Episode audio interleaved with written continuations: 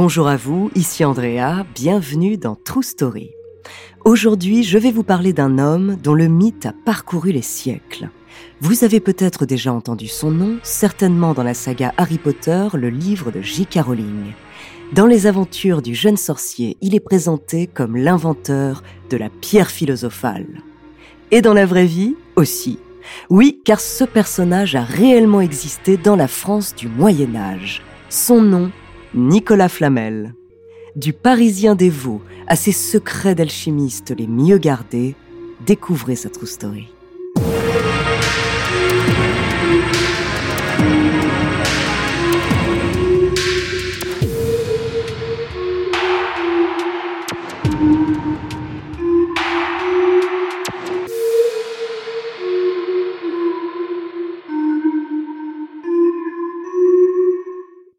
Mais avant de commencer à vous raconter cette histoire extraordinaire, laissez-moi vous présenter notre partenaire.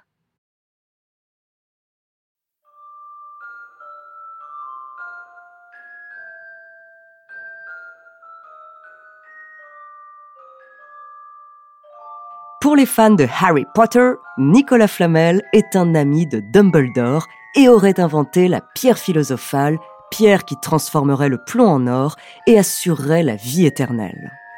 Nicolas Flamel est le seul à avoir fabriqué la pierre philosophale. La quoi? Dans le premier tome de la saga, il est âgé de 665 ans. Mais le personnage du roman est directement inspiré du vrai Nicolas Flamel, un notable parisien du XIVe siècle.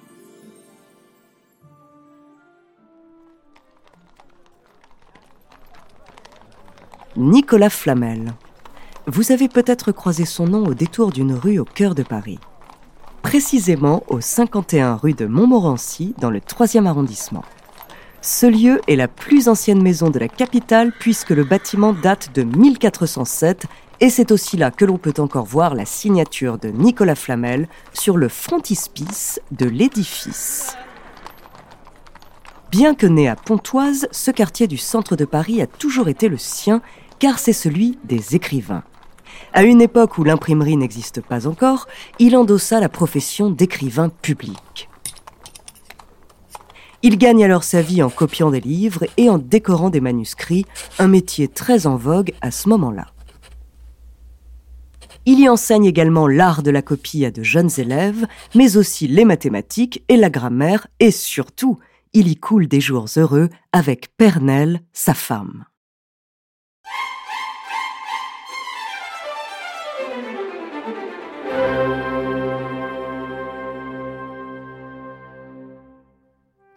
C'est vers 1370 qu'il épouse Pernelle, une femme déjà deux fois veuve et avec qui ils décident mutuellement de se léguer leurs biens en cas de décès.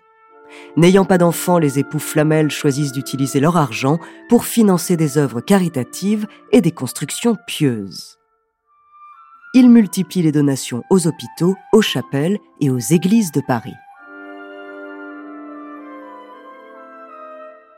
Hélas, Dame Pernelle meurt en 1397 à l'âge de 77 ans. C'est alors que s'engage un combat judiciaire avec la famille de Pernelle qui essaie de faire annuler l'héritage qui est dû à Nicolas. Après des mois de disputes familiales portées sur la place publique, Nicolas finit par gagner. Et afin de prolonger l'œuvre commune qu'il a commencée avec sa défunte épouse, il continue à financer des constructions religieuses destinées aux pauvres gens. Mais il engage également de grands projets immobiliers dans Paris. Dans toutes ces constructions, on peut trouver des fresques gravées dans les pierres avec un N et un F en écriture gothique, le N de Nicolas et le F de, de évidemment de, eh bien, de Flamel. C'est le cas sur sa demeure de la rue de Montmorency qu'il acquiert en 1407, également agrémenté de sculptures de personnages chrétiens. Ce bâtiment de quatre étages devient alors une auberge pour tous les démunis de Paris. La seule monnaie d'échange est de s'engager à réciter un Je vous salue Marie et un Notre Père chaque jour. Une inscription y est d'ailleurs gravée sur la façade. Elle indique ora et labora, prix et travail. Car oui, je parle latin couramment.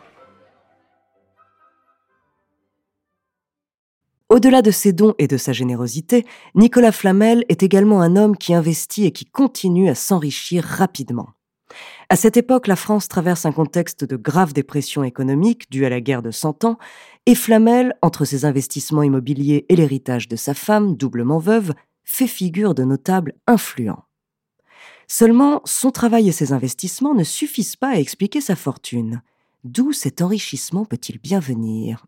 Les soupçons vont bon train. Certains l'accusent de spéculation immobilière ou pire, des voix chuchotent qu'il aurait géré et récupéré des biens et créances des Juifs expulsés de Paris par Charles VI au moment des guerres de Cent Ans. D'autres pourtant ne se contentent pas de cette explication. Nicolas Flamel semble mu non par la cupidité, et ses bonnes actions semblent l'attester, mais par un élan spirituel.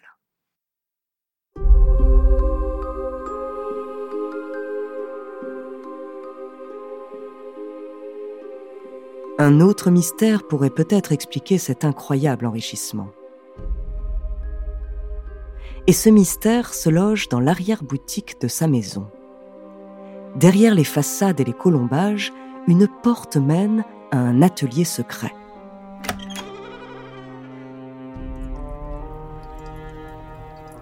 Lorsqu'on pénètre dans cette pièce, on y découvre des préparations chimiques, des symboles de couleurs, des métaux des représentations du cosmos et des livres, de nombreux livres. À l'abri des regards, Nicolas Flamel dispose de tout l'apanage des alchimistes. On y trouve tout d'abord un athanor, un appareil pour chauffer les métaux. À l'intérieur de l'athanor, un œuf philosophique, récipient de forme ovale en terre cuite, en verre ou en cristal. De nombreux objets de bricolage sont également entreposés. Pinces, marteaux, soufflets, ainsi que des récipients de toutes les formes et de toutes les matières, et un miroir pour refléter la lumière. Deux autres apparats, dont les alchimistes ne se séparent jamais, se trouvent également dans son cabinet. Un alambic, avec lequel il effectue des distillations, et un oratoire, c'est-à-dire un lieu de recueillement et de prière. Car pour Nicolas Flamel et ses condisciples, l'alchimie n'est pas que l'occasion de manier les métaux et de tenter des expériences en vue de la grande découverte, la recherche de l'or. Non, le but va au-delà. C'est surtout de découvrir les secrets de la vie humaine et d'approcher Dieu par l'immortalité que seule la pierre philosophale pourrait procurer.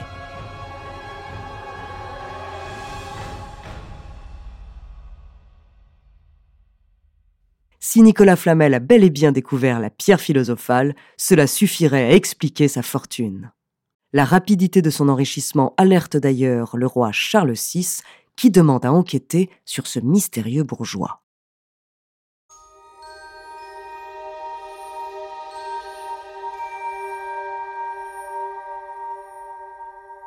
La pierre philosophale est bien évidemment le Graal des alchimistes du Moyen Âge.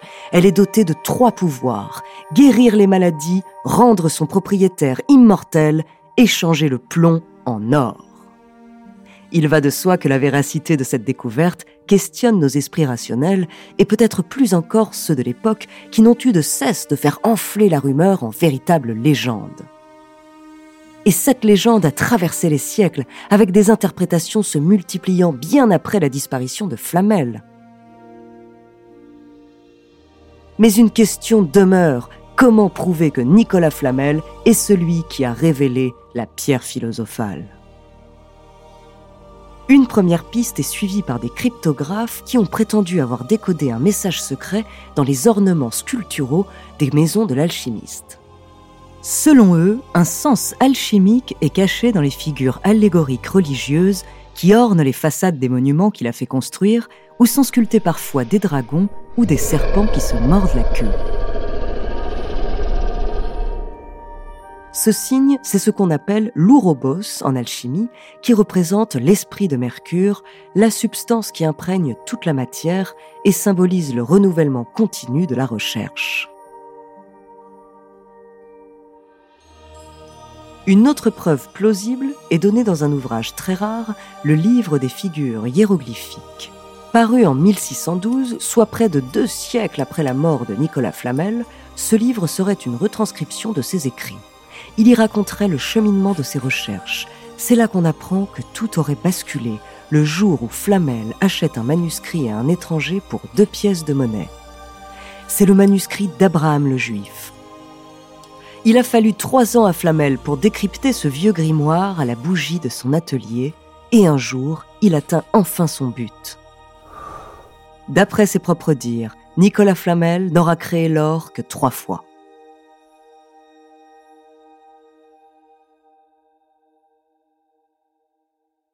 L'authenticité des secrets de Flamel n'a jamais été prouvée, mais la légende s'est tout de même forgée.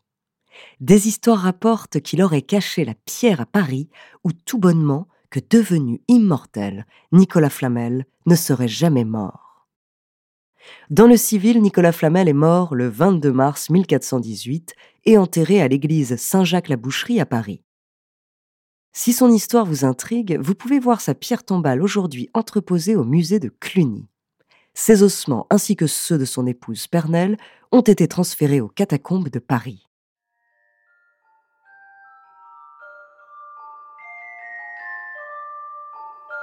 Aujourd'hui, le nom de Nicolas Flamel est connu dans le monde entier. Il a inspiré de nombreux écrivains comme Alexandre Dumas avec sa pièce de théâtre La Tour Saint-Jacques et bien sûr J.K. Rowling. Dans Harry Potter à l'école des sorciers, la mythique pierre est conservée par Albus Dumbledore dans un coffre de Gringotts avant d'être transférée à Poudlard pour la protéger de Voldemort. Nicolas Flamel et ses secrets d'alchimiste sont au cœur de l'intrigue du premier volet de la saga, même si le personnage n'apparaît jamais dans la version filmée. C'est dans Les Animaux Fantastiques, les crimes de Grindelwald, que l'on retrouve finalement son personnage au cinéma.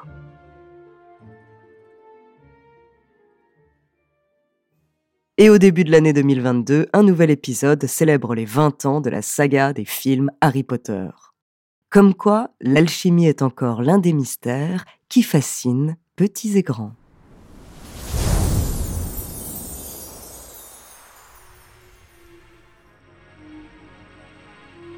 Merci d'avoir écouté cet épisode de True Story. La semaine prochaine, je vous parlerai d'un célèbre personnage qui a milité toute sa vie pour les droits civiques et contre la ségrégation. En attendant, n'hésitez pas à nous faire part d'histoires que vous aimeriez entendre sur votre plateforme d'écoute préférée ou alors via la page Instagram ou Twitter de Bababam. Nous nous ferons un plaisir de les découvrir.